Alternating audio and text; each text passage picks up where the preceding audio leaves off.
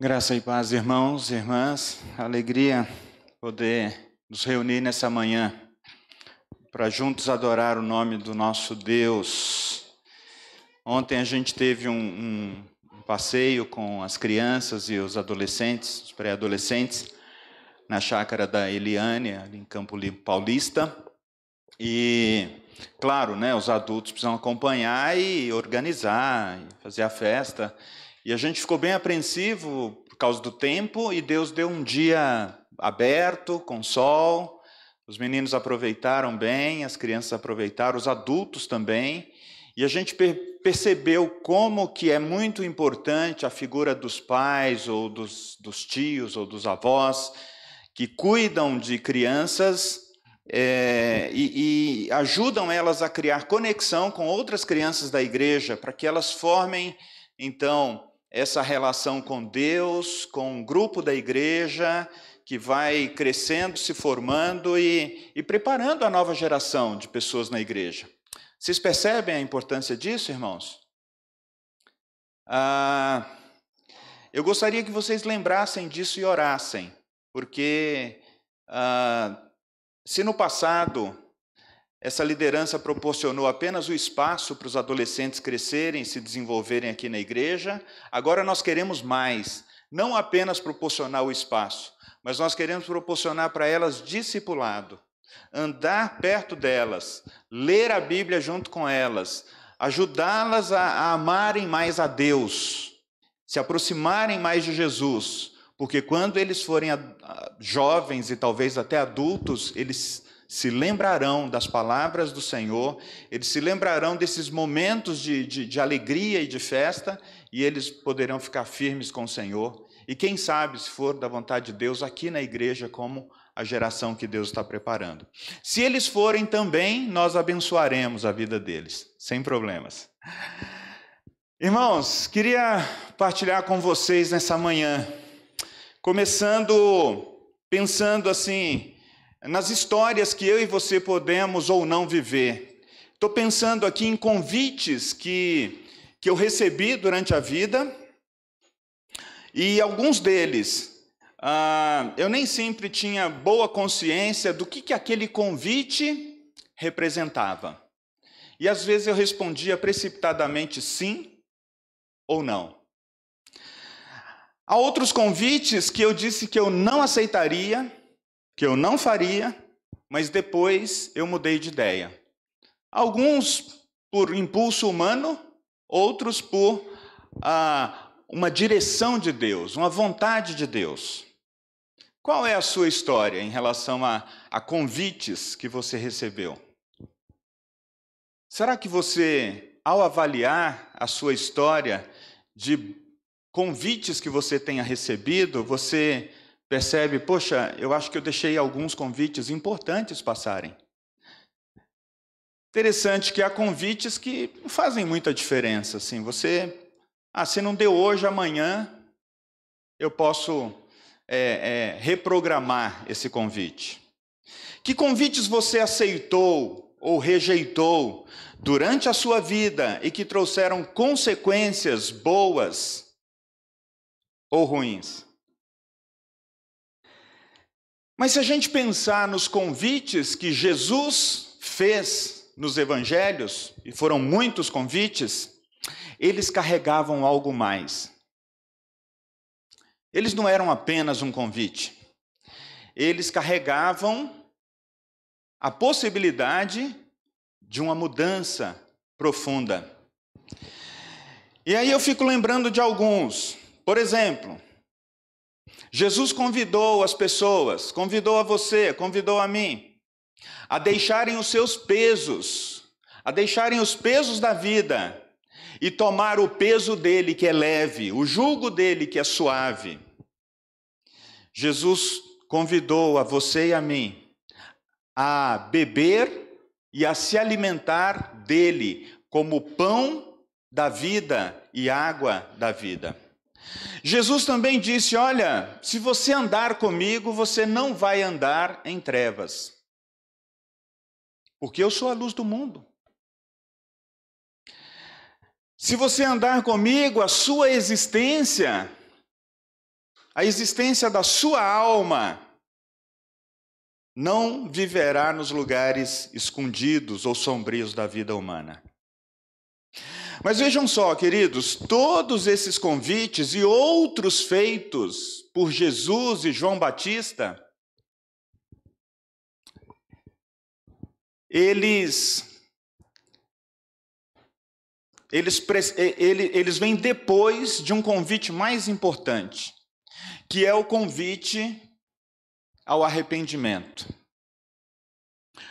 João Batista e o próprio Jesus Cristo disse: Arrependam-se, pois está próximo o reino dos céus. É o convite ao arrependimento que abre a, a, as portas, por assim dizer, para a gente experimentar todos os outros convites que Jesus vai fazer para você diariamente. Venha, tenha comunhão comigo, venha, beba, coma. Talvez alguém diga: Ei, mas um dia eu me arrependi para a salvação. E os presbiterianos, né, talvez de uma maneira mais singular, ah, ah, confiam realmente na, na, na obra da salvação pela graça. E com isso, pode ser que muitos de nós ignoramos o poder e a presença do pecado que nos assedia todos os dias inclusive levando-nos a cair muitas vezes. Ignoramos ainda as palavras de Lutero, quando diziam: Olha, vocês que creem em Jesus, vocês devem viver um estilo de vida de confissão e de arrependimento. Porque Lutero, mais do que a maioria de nós, experimentou a verdade que libertava ou que liberta de que ele precisava de Jesus todos os dias. E durante muitos anos ele não, ele não se sentiu perdoado. Queridos, a partir dessa introdução, gostaria de convidar vocês para lermos o texto de Mateus capítulo 21, uh, ah, nos versos 28 a 32. Vai ser projetado o texto aí para vocês. Texto do Evangelho de Mateus, capítulo 21, verso de número 28 a 32. Eu vou ler na nova versão transformadora. Diz assim o texto: O que acham disto?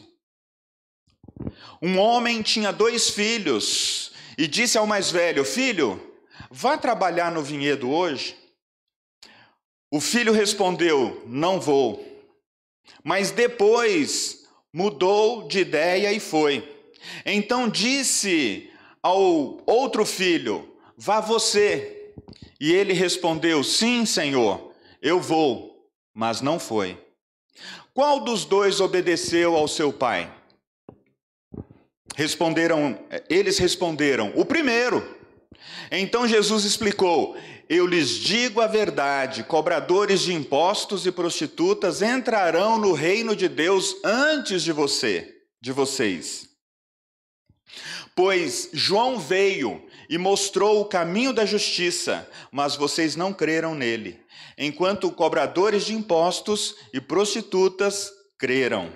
E mesmo depois de verem isto, vocês se recusaram a, a mudar de ideia e crer nele. Palavras do Senhor, palavras do Evangelho, que Deus continue a falar ao seu coração. Eu gostaria de conversar nesta manhã, querido, sobre os convites de Jesus e as respostas humanas. Como eu introduzi, Jesus faz ou fez vários convites. Mas eu gostaria de falar de um convite específico, que é o centro da mensagem do texto que nós lemos nessa manhã. E o centro da mensagem do texto que nós lemos nessa manhã é o arrependimento. Esse é o convite de Jesus para as pessoas em todo o tempo. E aqui, queridos, é muito importante a gente perceber o contexto do capítulo 21 de Mateus.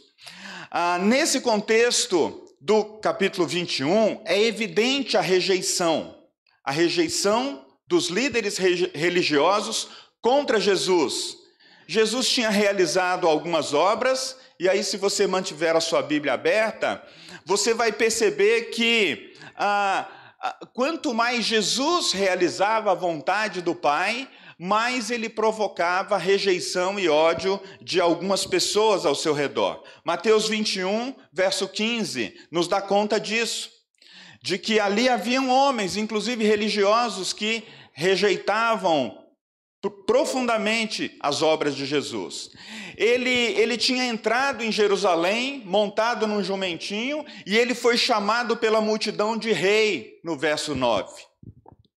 Ainda assim, em seguida, Jesus entra no templo, ele purifica, ele expulsa ali os que vendiam na porta do templo, os que compravam, conforme diz o verso 12, e ainda assim as pessoas o rejeitavam. Vejam o que está lá ainda na sequência, né? Quando Jesus cura e recebe o louvor das crianças, lá entre os versos 14 e 16, no capítulo 21. E ainda caminhando com os discípulos, ele teve fome e ele para diante de uma figueira e ele não encontra ali nenhum fruto e a faz secar. Os seus discípulos ficam admirados com todas as suas obras, os seus ensinos, e cada vez mais depositavam nele a sua confiança. No verso 20, do capítulo 21, você percebe isso. Por outro lado, irmãos e irmãs, a gente percebe também que os líderes religiosos e sacerdotes, eles aumentavam ainda o seu ódio por Jesus. Está lá no verso 15 do capítulo 21. Eles não reconheceram como Messias. Mesmo Jesus dando sinais de cumprir as, suas, as profecias messiânicas, aqueles homens, então, eles, apesar de tudo, eles procuravam achar em Jesus alguma coisa que não o credenciasse. Eles não achavam falha nenhuma na sua conduta. Em suas palavras e obras, Jesus demonstrava pureza e amor e no verso 23 a gente percebe que eles vão questionar a autoridade de Jesus. E Jesus sabe que é o Messias, Jesus sabe que ele está falando e agindo debaixo da autoridade do seu Pai, que o enviou. E, no entanto, queridos, Jesus responde Jesus não responde, aliás, a nenhuma pergunta dos seus opositores. Então, é nesse contexto de questionamento de quem é Jesus, o que ele poderia ou não fazer, né? e quando eles questionam a sua autoridade, Jesus também, até aquele momento, ah, não havia respondido nada, mas ele então introduz uma pergunta. Jesus não havia respondido, mas agora ele diz assim: eu vou responder a vocês, se vocês também responderem a uma questão que eu vou fazer. Versos 24 e 25. Jesus diz para eles: a, a minha autoridade, né? Procede de onde? Jesus então contra-ataca com a seguinte pergunta simples: O batismo de João era dos céus ou dos homens? Aqueles homens ficaram embaraçados, porque aqueles líderes religiosos, eles, eles tinham rejeitado o ministério de João Batista, e agora eles estavam diante de Jesus e do seu ensino. Portanto, a pergunta de Jesus para eles deixou eles numa situação difícil, um beco sem saída. Eles, se eles dissessem, olha, o batismo de João era dos homens, eles estavam colocando contra o povo uma pessoa que era um profeta de Deus, alguém que de fato tinha autoridade, e eles podiam ser até apedrejados por causa disso. Lucas, no capítulo 20, verso 6, vai dizer isso para gente. Mas se eles dissessem que o batismo de João era dos céus, eles estavam então ah, confirmando que não somente João Batista, mas o próprio Jesus tinha autoridade e ela procedia de Deus. Então eles preferiram fazer o quê? Nós não sabemos. Nós não sabemos.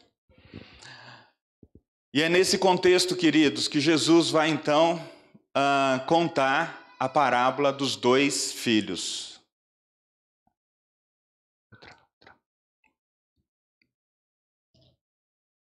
Obrigado.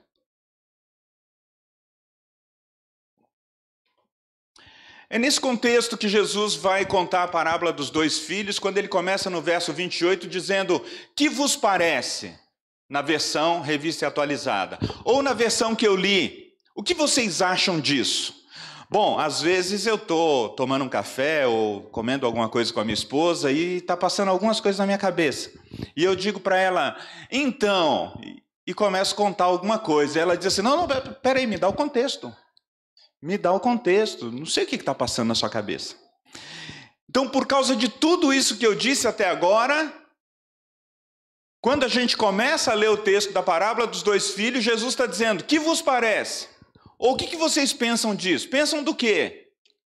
Da questão da rejeição que ele sofreu pelos líderes religiosos, da questão dele ter entrado triunfalmente em Jerusalém, dele ter é, tirado as pessoas que vendiam na porta do templo, dele ter exercido autoridade para curar, dele ter exercido autoridade no nome de Jesus, no nome de Deus, né? Jesus era o próprio Deus, e ele então diz: Olha, eu vou contar essa história, e a parábola, as parábolas normalmente elas servem para isso, para falar de uma verdade espiritual e responder a uma questão que está sendo colocada.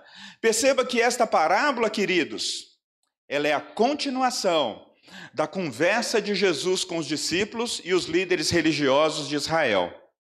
E aqui ela também está ligada ao ministério de João Batista, cuja pregação levou muitos pecadores ao arrependimento, mas também provocou a dureza no coração de muitas pessoas. Isso está lá no verso de número 32 do texto que a gente leu. Mas vejam só, é importante dizer que nós não devemos pensar nesta parábola apenas como uma simples repreensão a líderes religiosos incrédulos ou duros de coração na época de Jesus.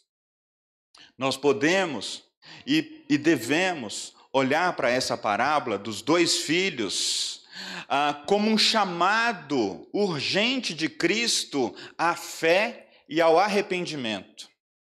Um chamado à fé e ao arrependimento para todo pecador, em qualquer época ou lugar. Vejam só, a pregação de João Batista, irmãos e irmãs, chama pecadores ao arrependimento. Essa pregação, ela precisa ser proclamada nos nossos dias. Essa pregação precisa ser confirmada no, nas conversas da nossa casa, nos nossos encontros de, de churrasco, nos nossos encontros de café. A pregação que chama as pessoas a Jesus precisa ser recuperada. A gente precisa falar uns para os outros isso. Ok, vamos olhar um pouco mais de perto para essa parábola. Essa parábola é sobre um pai que tinha dois filhos. O pai possuía uma vinha que era a fonte de recursos da família. Por isso, o trabalho na vinha, ele tinha que ser realizado por todos os membros da família. E então o pai se dirige ao primeiro filho e lhe diz: Olha, ah, trabalha na vinha no dia de hoje, uh, não importa, queridos, qual era o tipo de trabalho a fazer, uh, se era podar videira, se era uh, arrancar as ervas daninhas, se era colher as uvas ali, o importante é o pedido feito pelo pai. O importante é a reação dos filhos.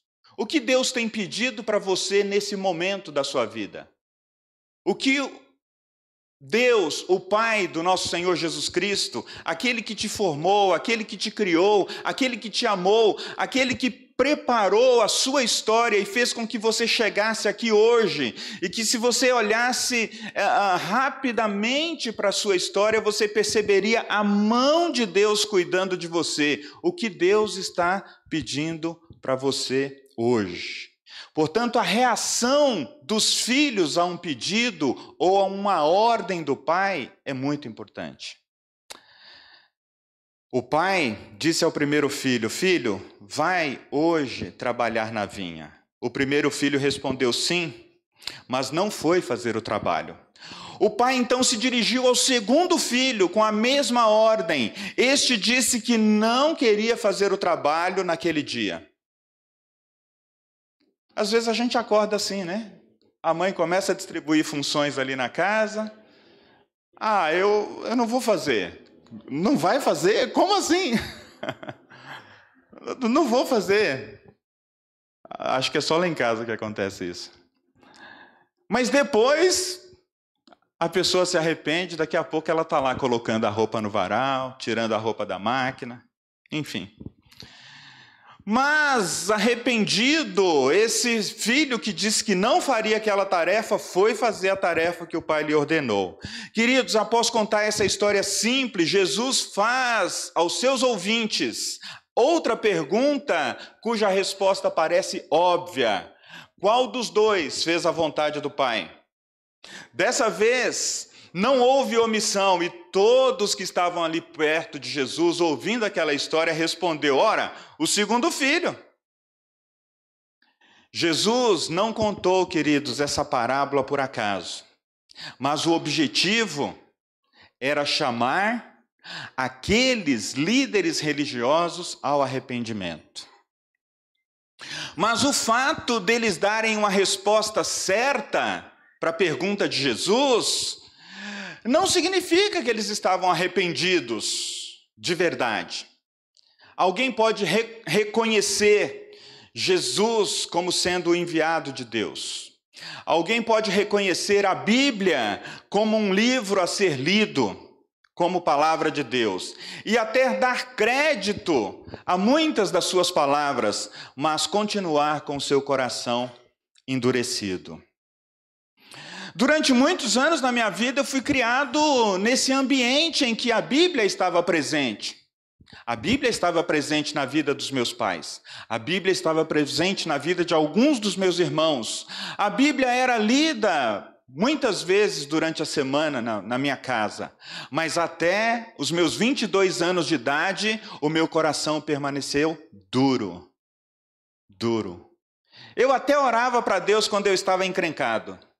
Imagina no interior você pegar a bicicleta e ir para uma cidade do lado, é, tomar banho num lago que a sua mãe não está sabendo.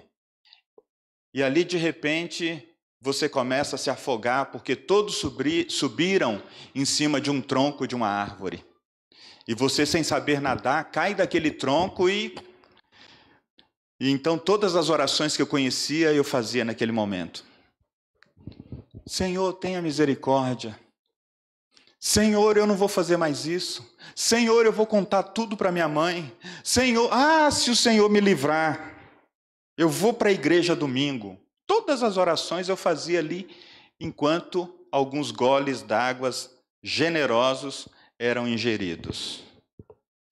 O coração permanecia duro depois de uma semana salvo.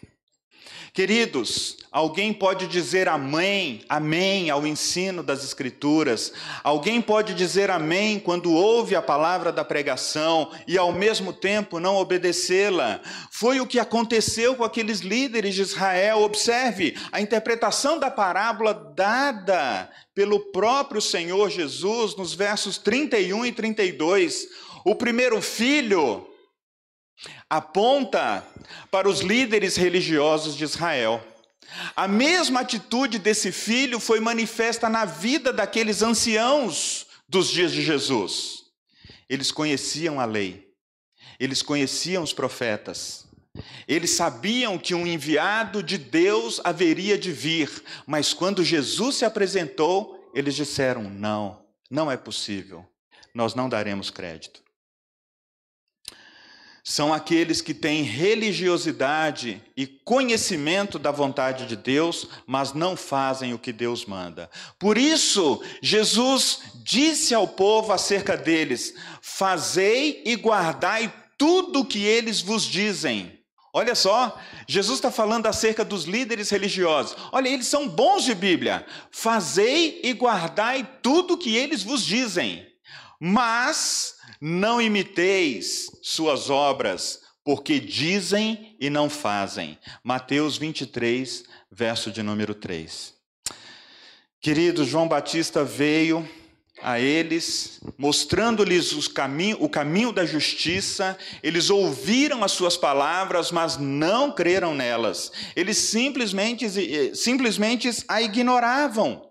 Eles viram, no entanto, Jesus, aliás, viu, no entanto, nos publicanos, cobra, cobradores de impostos, e nas prostitutas ou nas pessoas de, de, de, de, de uma vida de pecado visível, não apenas escondido no coração. Pessoas que aceitaram a mensagem de João Batista foram batizadas e foram salvas. Aquelas pessoas que viviam à margem da sociedade, cheias de pecado e que não queriam de modo nenhum fazer a vontade de Deus, depois, ao ouvirem o convite de João Batista, ao ouvirem a sua pregação, eles se arrependeram, creram em Jesus, foram salvos. E por isso Jesus falou: Olha, aqueles que dão crédito à minha palavra, eles vão entrar antes de vocês.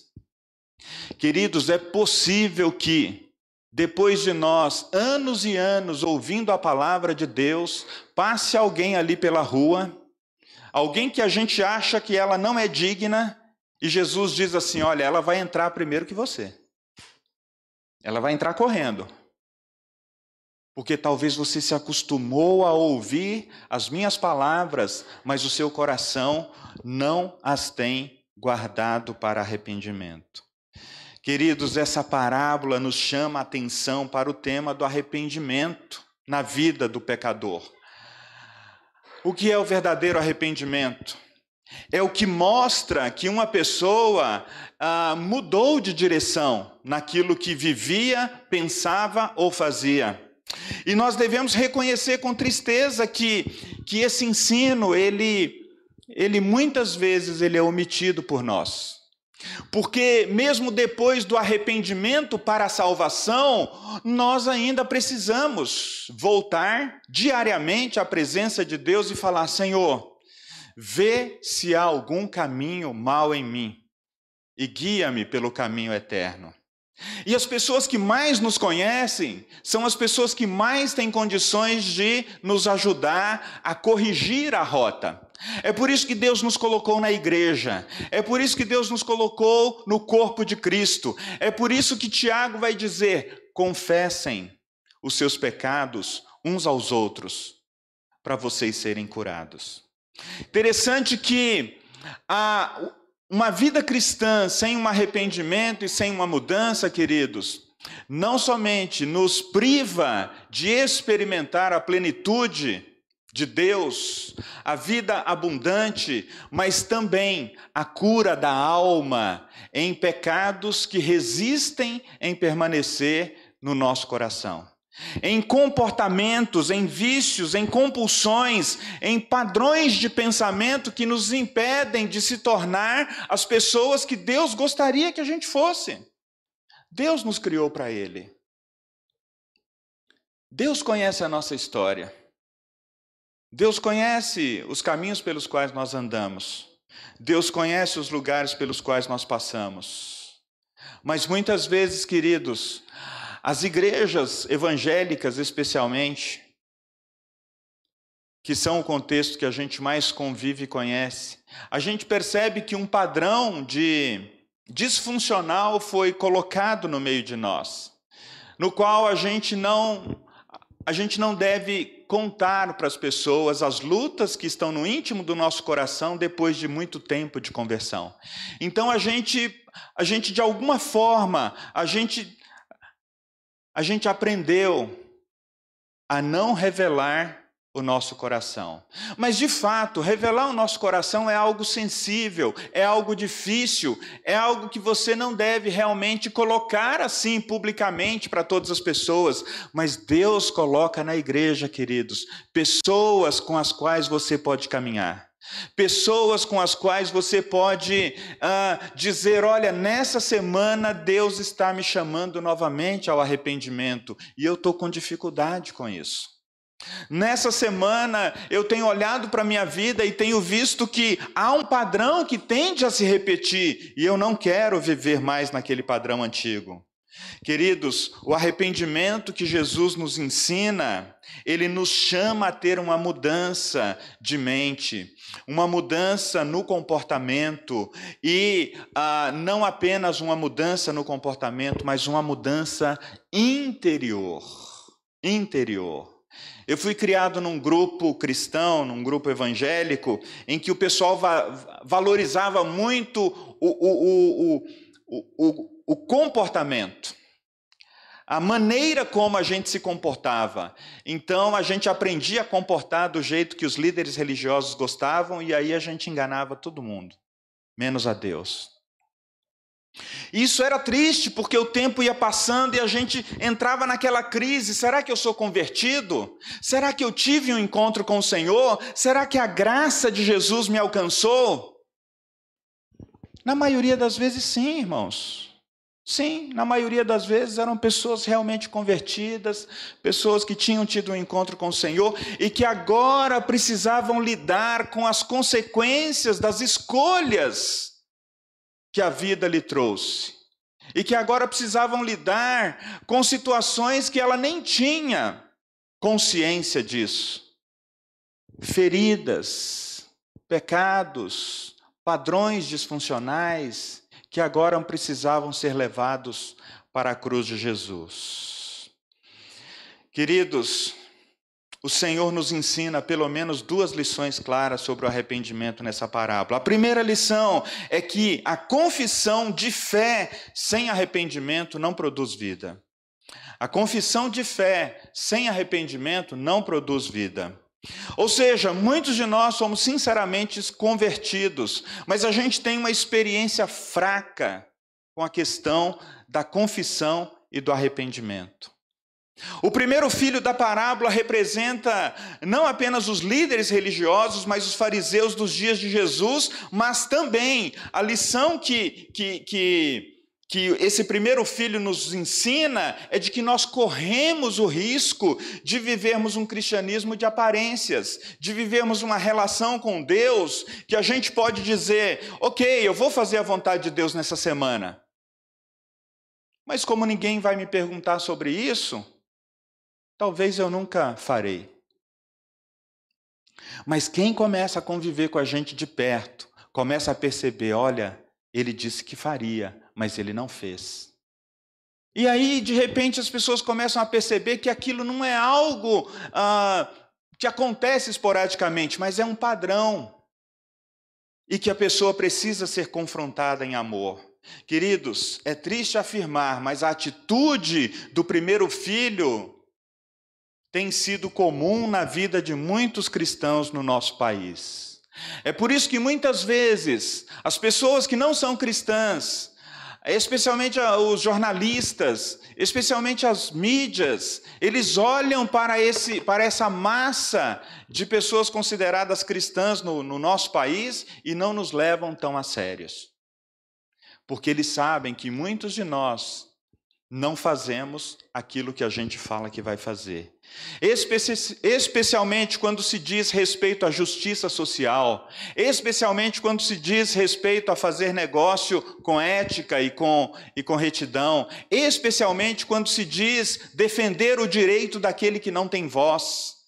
E quando um dos nossos assume um poder, assume um lugar de poder, ele começa a receber as mesmas benfeitorias que aquele lugar lhe oferece. Então as pessoas olham e dizem ou julgam que todos os evangélicos são iguais. Queridos, a segunda lição que a gente aprende nesse texto é que aprendemos que uma confissão de fé, ela precisa ser acompanhada de um arrependimento que produz a vontade de Deus. Produz a vontade de Deus. Ao receber a ordem do filho, a ordem do pai, perdão, o segundo filho disse: Não quero. Mas por essa a, a, diante daquela ordem, né? Aquele filho, ele a gente não sabe o que, que aconteceu no coração dele. E nós normalmente somos inclinados a não obedecer a Deus. Como aquele segundo filho que disse: Não quero, não vou fazer, nós também somos inclinados a fazer as coisas do nosso jeito. É, de alguma forma, esse princípio da gente querer fazer as coisas do nosso jeito, ele tem um ponto positivo. Isso muitas vezes demonstra autonomia. Olha, a pessoa sabe o que quer. Olha, a pessoa ela tem iniciativa. Olha, a pessoa ela se coloca. Mas quando a gente está na companhia de outras pessoas e você e eu temos dificuldade de ouvir a perspectiva do outro, de ouvir a ordem de uma pessoa que está no papel de autoridade sobre a nossa vida, aí a gente começa a revelar realmente o nosso coração pecaminoso. Nós não somos somente inclinados a desobedecer a Deus, mas uns aos outros.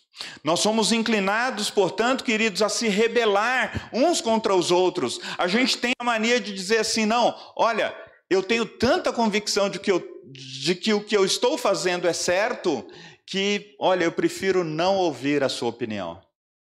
Isso é um problema para as pessoas que trabalham em empresas e precisam trabalhar em equipe. Isso é um problema para crianças e adolescentes que as escolas vão tentando ajudá-las a experimentar o que é trabalhar em equipe. Isso é um problema para a gente que já viveu um pouquinho mais e traz esses padrões nos quais a gente não consegue ouvir nem a Deus e nem as pessoas a respeito dos nossos, dos nossos próprios erros. E quando a gente diz que não vai fazer, olha, é difícil alguém, é difícil alguém mostrar-nos a direção, que a nossa direção envolve riscos, envolve situações difíceis, envolvem situações que podem comprometer não somente a nossa relação com Deus, mas também podem comprometer a integridade de outras pessoas que estão ao nosso redor. Notem, queridos, que aquele filho, logo depois, arrependido, foi fazer a vontade do seu pai e trabalhar na vinha. Ele se arrependeu, ele mudou de opinião, ele não deixou de seguir o seu caminho, ou quer, uh, uh, quer dizer, ele deixou de seguir o seu caminho e fez a vontade do, do seu pai. Ele abandonou a rebeldia e obedeceu. Qual foi a última vez que você mudou de opinião para obedecer alguém que liderava você? Qual foi a última vez que você obedeceu a Deus e mudou de opinião sobre algo que você já havia cravado no seu coração? Isso eu não farei. Ah, queridos, quando eu olho para a minha própria história, eu vejo o quão duro pode ser um coração que não está disposto a obedecer. Arrepender-se é isso, é deixar para trás a injustiça, seguir a retidão é olhar para aqueles mandamentos claros de Jesus, aqueles mandamentos que estão muito claros, eles não estão escondidos, e dizer: Senhor, me ajuda hoje a fazer a tua vontade. No meu coração, eu já senti que o meu dia vai para aquela direção, mas eu quero a tua direção para o dia de hoje. Não é o que falamos, e sim o que fazemos e como vivemos que importa. A nossa confissão, ela tem que ser coerente com a maneira que a gente vive. É interessante, queridos, que Deus não é religioso ou legalista nesse sentido. Havia dois homens que subiram ao templo pra, para orar. Um deles era muito religioso e ele batia no peito dizendo: Olha, Senhor, eu sou eu, eu sou aquela pessoa que venho aqui pelo menos duas vezes por semana, eu trago meu dízimo, até da hortelã e do, e do cominho que eu vendo, ah, e eu não tenho nenhum pecado. Mas havia um outro homem do lado esse era o publicano. Mas havia um homem chamado, designado apenas pecador, que batia no peito e dizia: Senhor, tem misericórdia de mim que sou pecador. Quando os dois desceram do altar, Diz a história que aquele que batia no peito e dizia: Senhor, tem misericórdia de mim, pecador, alcançou o favor de Deus. Queridos, nós não precisamos contar para Deus que somos uma pessoa que não somos, porque Ele já nos conhece. O que nós precisamos é de alguém de carne e osso que diga para nós: Daniel, levante-se do seu lugar e tome as atitudes que você precisa tomar. Enquanto você não puder fazer isso, enquanto você não fizer isso, eu quero te encorajar, eu quero te lembrar, eu quero orar por você, mas eu quero também dizer que você é responsável por isso. Você é responsável. Queridos, quando quando a gente desenvolve, desenvolve esse padrão de não sermos de não sermos diante de Deus coerentes com aquilo que a gente de fato é, nós podemos inclusive adoecermos. Nós podemos inclusive ficar doentes. Não somente espiritualmente, mas fisicamente. O nosso corpo pode experimentar ah, ah, os resultados disso. O salmista dizia que quando ele ocultava o seu pecado, no Salmo 32, ele sentia como que os seus ossos é, doessem. Era como se ele dormisse à noite e acordasse quebrado. Era como se ah, no seu interior ele realmente, aquela falta de paz com Deus e, e a falta de paz com as pessoas, trouxesse para ele, de fato, é, é, não apenas um sentimento na alma, mas dores físicas. E talvez o salmista Davi estivesse lembrando do episódio de quando ele precisou ocultar durante algum tempo que ele havia tido uma relação imprópria com a esposa de um soldado, de um comandante, inclusive tendo que arrumar uma situação para que aquele comandante não estivesse mais presente, porque então ele não somente ficaria com aquela mulher, mas também com o filho que ali foi gerado.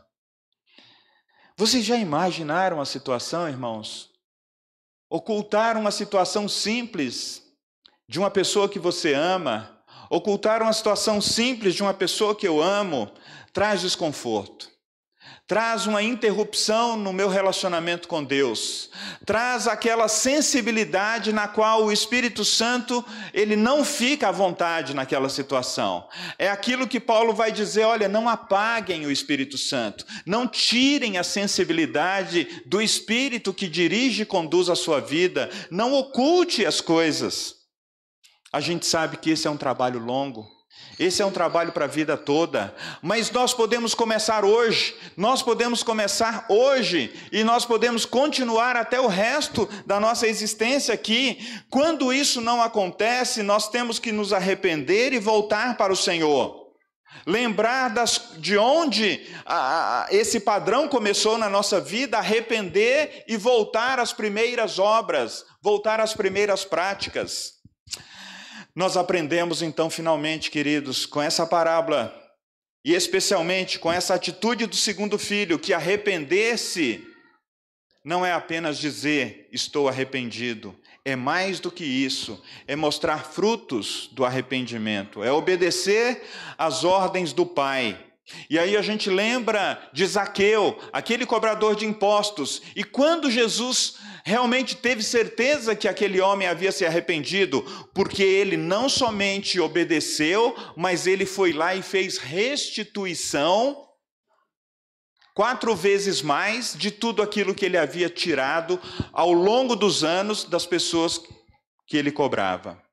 Como que seria para nós fazer restituição diante de uma situação de pecado em relação à vida de alguém? Se você esteve brigado com alguém durante muito tempo e essa pessoa está no seu círculo de amizade ou de convívio, provavelmente fazer restituição ou demonstrar realmente que houve arrependimento, nem seria arrumar uma amizade colorida com essa pessoa, viu, gente? Mas provavelmente envolve você dizer para ela: olha, eu tenho esse problema contigo e eu quero colocar isso diante de Deus agora. A primeira vez que eu ouvi isso, eu fiquei em choque. Foi o quê? Então quer dizer que além de arrependimento, em algumas situações eu tenho que demonstrar. Eu não posso simplesmente dizer assim: olha, aquele meu irmão me ofendeu, ele fica lá, eu fico aqui, eu já resolvi com Deus, está tudo certo. Não, não. Se essas pessoas estão no meu convívio, se é alguém da minha família, se é parte dos meus relacionamentos, se é parte de alguém do meu trabalho, eu preciso em algum momento dar provas de que eu realmente não somente me arrependi no coração, mas eu restituo diante de Deus aquela situação. Queridos, certa vez nós fizemos isso diante de uma igreja que nós passamos. Líderes nos ofenderam. A gente Acho que como pastor também eu ofendi, né? Ah, coração peludo, na hora. E depois de um tempo, já em outra igreja, a gente voltou ali, a gente conversou com aqueles líderes, a gente falou: olha, nós pecamos diante de Deus, nós pecamos diante da igreja, e aquela situação que eu já coloquei diante de Deus, agora eu coloco diante de você, e eu retiro aquelas palavras, e, e eu gostaria que vocês também retirassem aquelas palavras, e a gente quer ser livre para liderar e para servir ao Senhor no seu reino. É claro, a gente fez isso sob a orientação de outros pastores. A gente fez isso sob a orientação de outros líderes. Nós estávamos debaixo da autoridade de outros líderes. A decisão, queridos, de devolver o que havia sido roubado na vida de Zaqueu era clara evidência de que em seu coração algo foi transformado pelo poder do Espírito Santo. O segundo filho, queridos, embora no início ele não quisesse fazer a vontade do Pai, ele arrependido mudou de pensamento.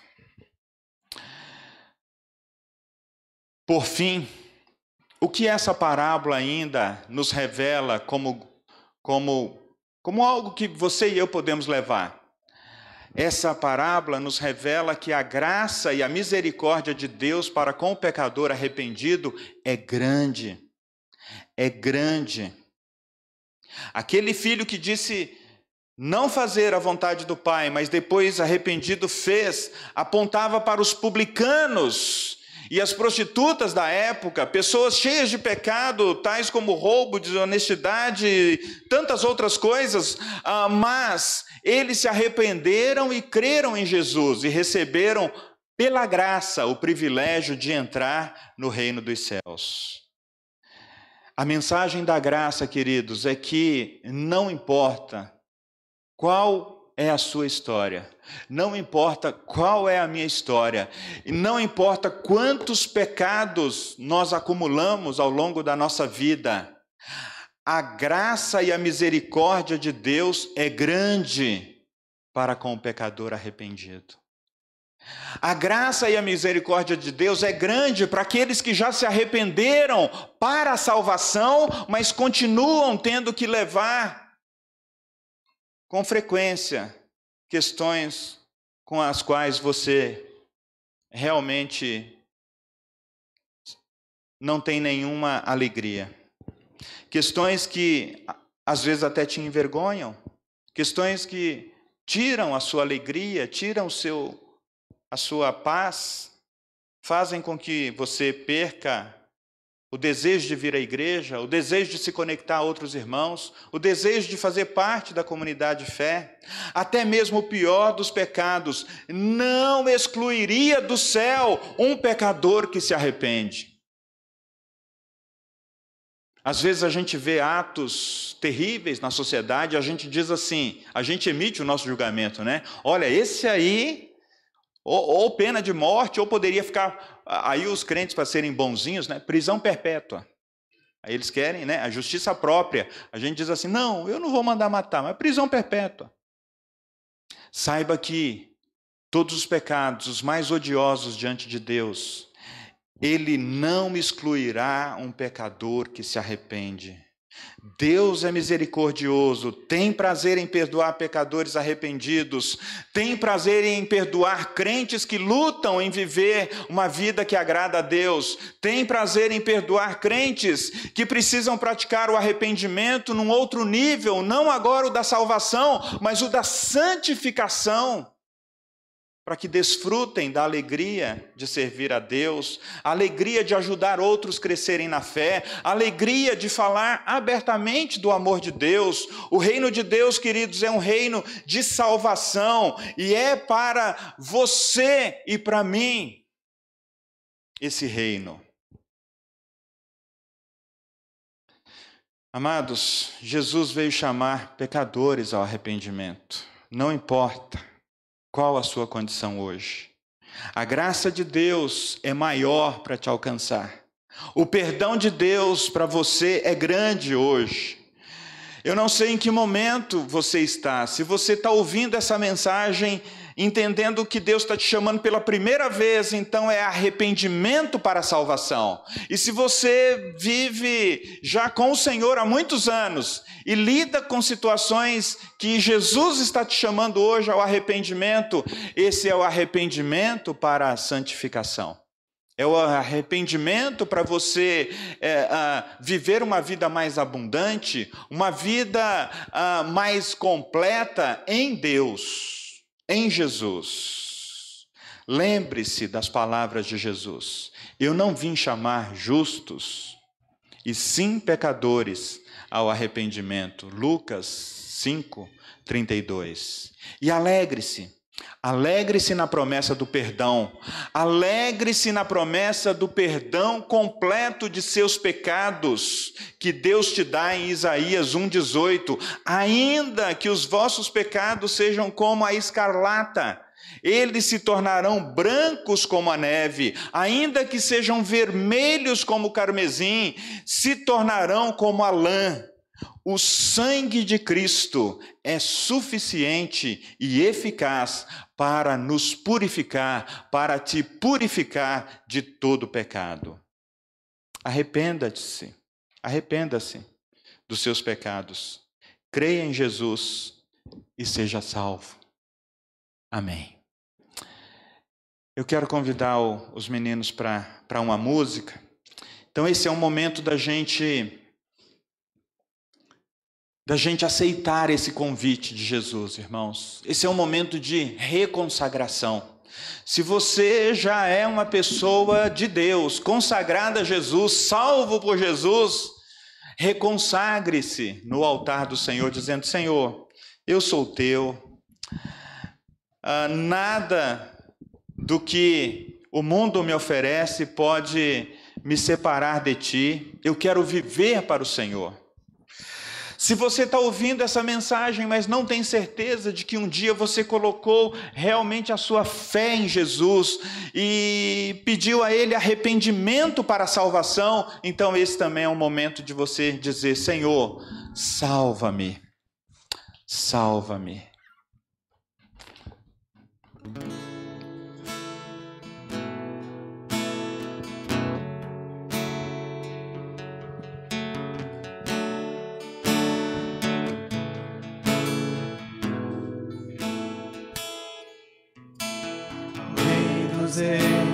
Consagro tudo o que sou.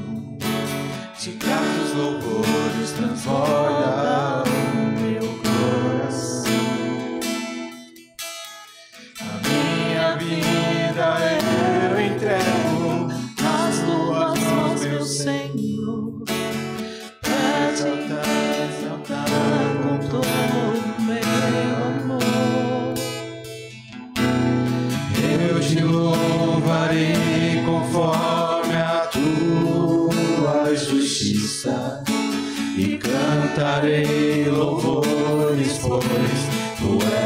altíssimo.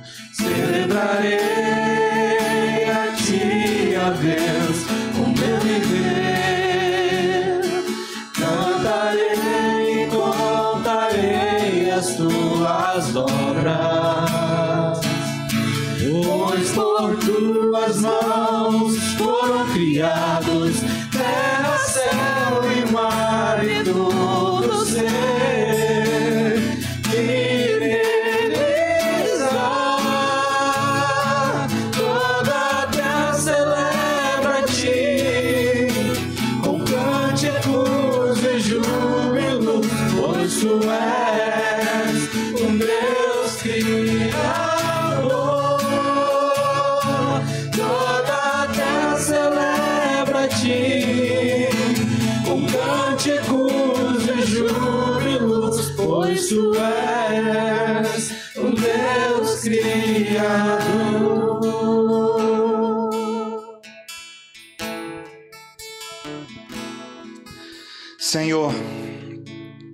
nós cremos que Tu és o Deus Criador.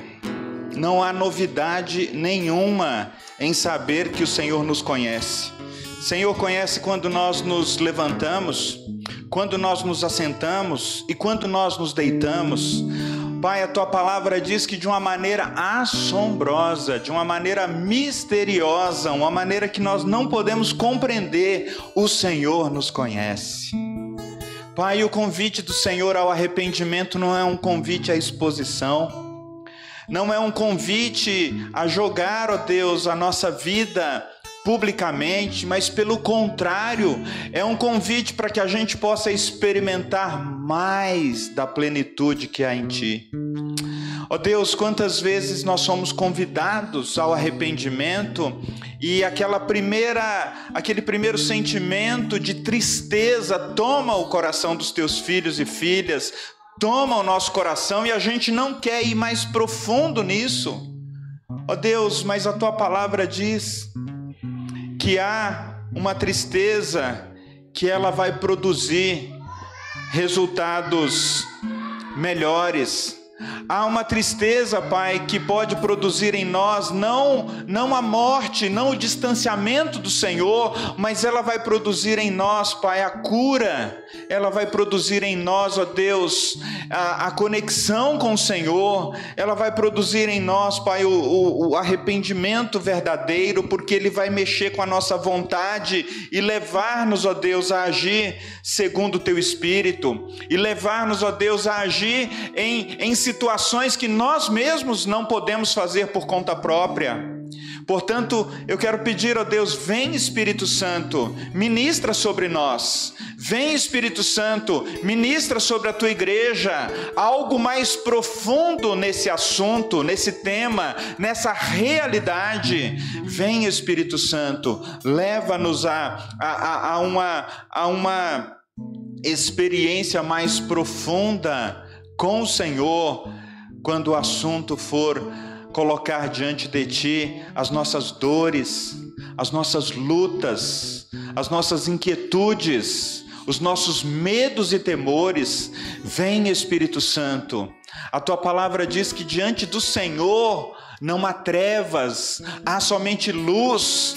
Vem Espírito Santo, toca o teu filho nessa hora, toca a tua filha, Senhor. Vá no, no lugar mais escondido da alma, do recôndito da alma. Ó oh Deus, traga, Senhor, à tona e cura, Senhor, e limpa. Vem Espírito Santo, tira de nós o medo de olhar nos teus olhos e receber graça.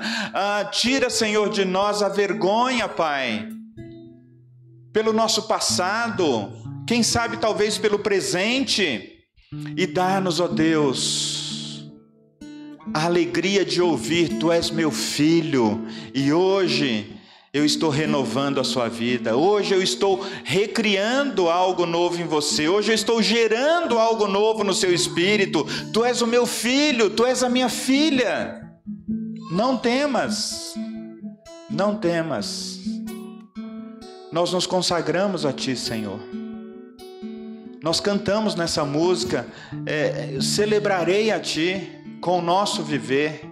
Nós queremos celebrar a Ti com a nossa vida, com a nossa própria vida, e nós queremos, ó Deus, que essa canção seja uma, uma, uma declaração do nosso desejo de viver uma nova vida, ou um novo recomeço, um novo início, para essa semana, começando hoje, neste domingo.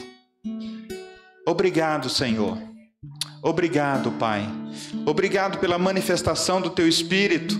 Obrigado pela manifestação do Senhor, obrigado pela tua palavra que nos que nos limpa, tua palavra que nos dirige, nos conduz a Jesus. Obrigado pela tua palavra que lança fora o medo, que lança fora a culpa, que lança fora toda vergonha. Obrigado, Senhor, pela tua palavra que nos levanta na força do Senhor. Obrigado, Pai. Obrigado. Celebrarei. Celebrarei